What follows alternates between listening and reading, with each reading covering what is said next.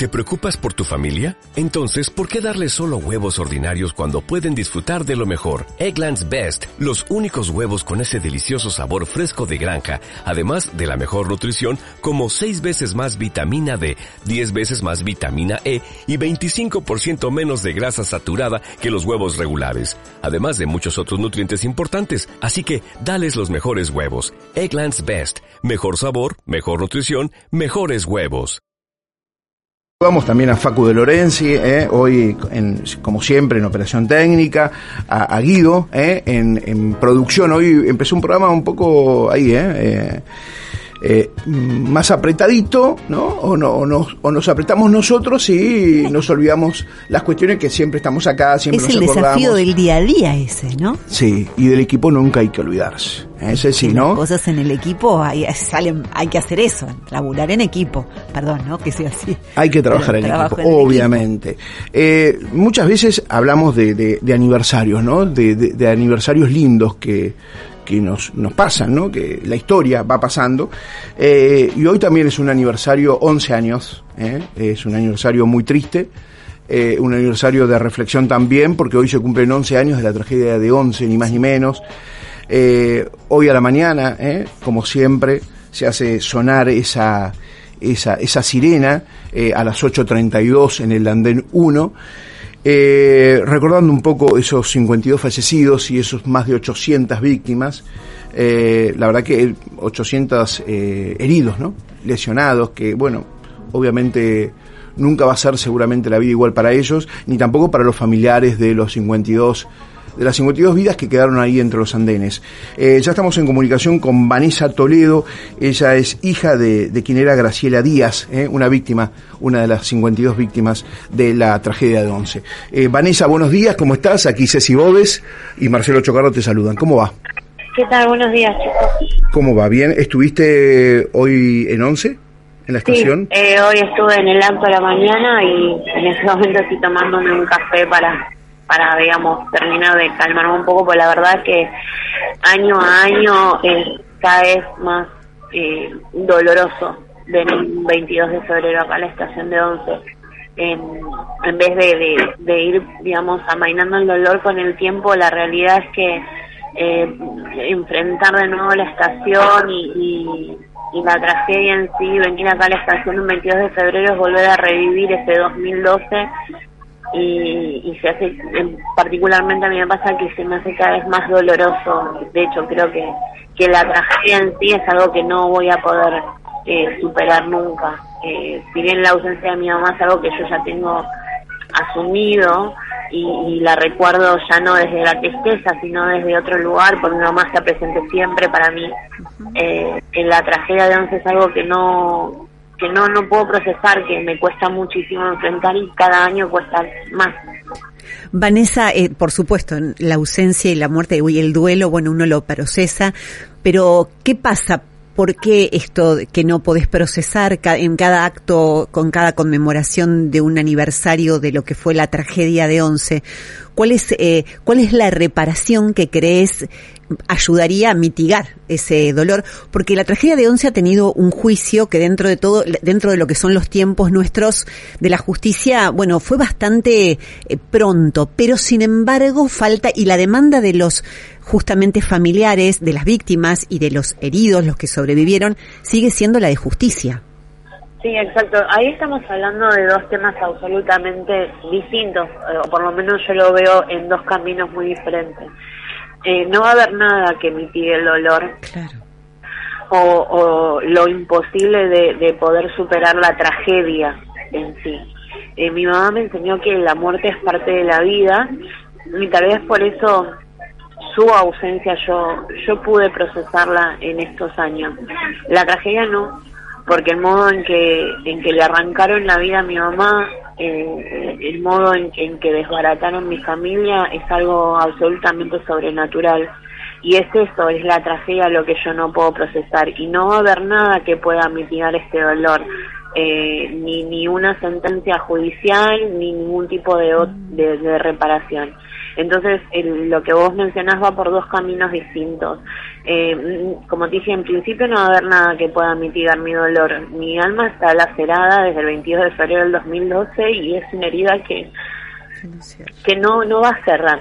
No va a haber modo, yo con el tiempo me doy cuenta que no, no va a cerrar esta herida. Ahora, por otra parte, con el dolor a cuestas y todo, nosotros emprendimos el grupo de familiares, la familia que nosotros conformamos, emprendimos esa lucha porque entendimos que, que tiene que tener un sentido todo este dolor.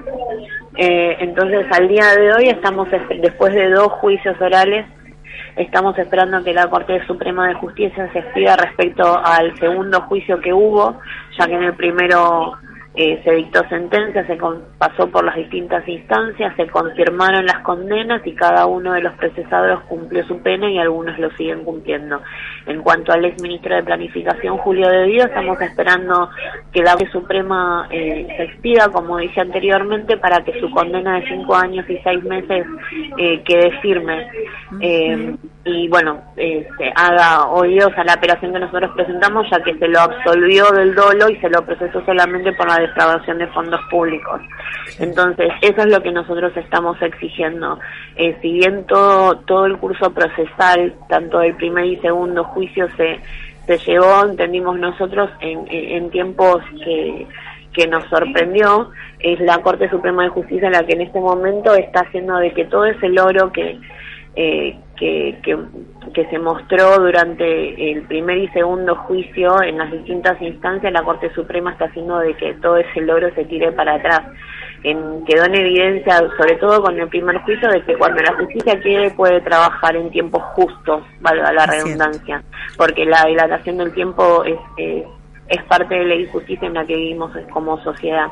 Entonces, hoy por hoy estamos esperando que la Corte Suprema confirme eh, las condenas y que por otra parte el Estado, o sea, me refiero a lo que es el Poder Legislativo, haga eh, de tratamiento al proyecto de ley que sigue encajonado hace años respecto a, la asistencia integral a de familiares de, víctimas de tragedias.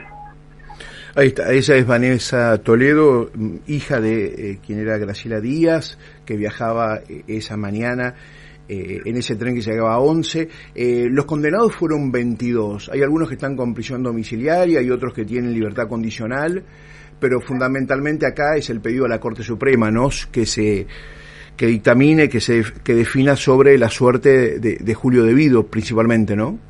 Sí, o sea, algunos eh, todavía siguen cumpliendo condena con prisión, el beneficio de prisión domiciliaria, ya sea por condiciones de salud o por cursos absurdos, como en el caso de Juan Pablo Schiavi, por hacer un curso de reparación de termotanque hoy está disfrutando de, de, ese beneficio en su casa.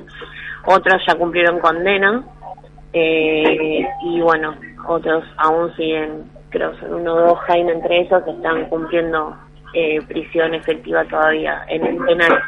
Eh, la verdad que las penas, desde nuestro punto de vista, eh, fueron pobres, pero pobres no por culpa de, digamos, del fallo judicial, sino porque tenemos un código penal paupérrimo que también nosotros siempre mencionamos que es algo que se tiene que rever porque entendemos que, que funcionarios públicos tienen una responsabilidad mayor que cualquier ciudadano de pie entonces, ante actos de corrupción como estos que quedó de manifiesto y quedó eh, puesto en claro a través de dos juicios orales, les corresponde una pena aún mayor que la de, por ejemplo, cinco años y medio, seis años u ocho años, porque tienen la responsabilidad de velar por la seguridad y el bienestar y el beneficio de una sociedad que los puso en ese lugar.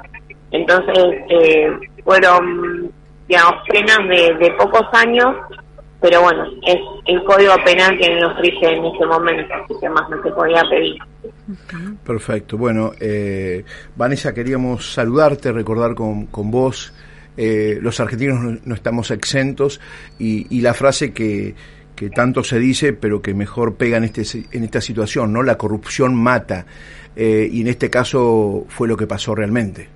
Sí, en este caso, en el caso de Cromañón, en el caso de Case, de Lara San la corrupción mata y esto nos puede pasar a cualquiera. Por eso es importantísimo que, que en días como hoy o como los 30 de enero distintas fechas que, que son significativas en distintas causas que, que afectaron a nuestra sociedad, el conjunto de la sociedad no se olvida de que tenemos que hacer memoria, porque por la falta de memoria vuelven a suceder tragedias de Once, tragedias de Flores, tragedias de AMIA o de Embajada de Israel, por la falta de memoria. Entonces sería bueno que la sociedad, digamos, ponga en práctica el ejercicio de la memoria. Eh, muchas gracias, Vanessa. No, por favor, a ustedes. Bueno, muy bien, Ceci, un tema, eh, bueno, Ricardo Jaime suma varias condenas, ¿no? Sí, Ricardo Jaime es el que está en prisión, todavía, pero no por la causa de Once. No, por ¿eh? otras causas, claro. Es por otras causas. Sí, sí, por otras ¿Necesitas ayuda? En O'Reilly Auto Parts te ayudamos. ¿Necesitas algún consejo? Te aconsejamos. Nuestros profesionales en autopartes están siempre disponibles para ayudarte a encontrar lo que necesites. Excelente servicio al cliente es solo una de las ventajas que ofrece O'Reilly Auto Parts. Los profesionales en autopartes. Oh, oh, oh,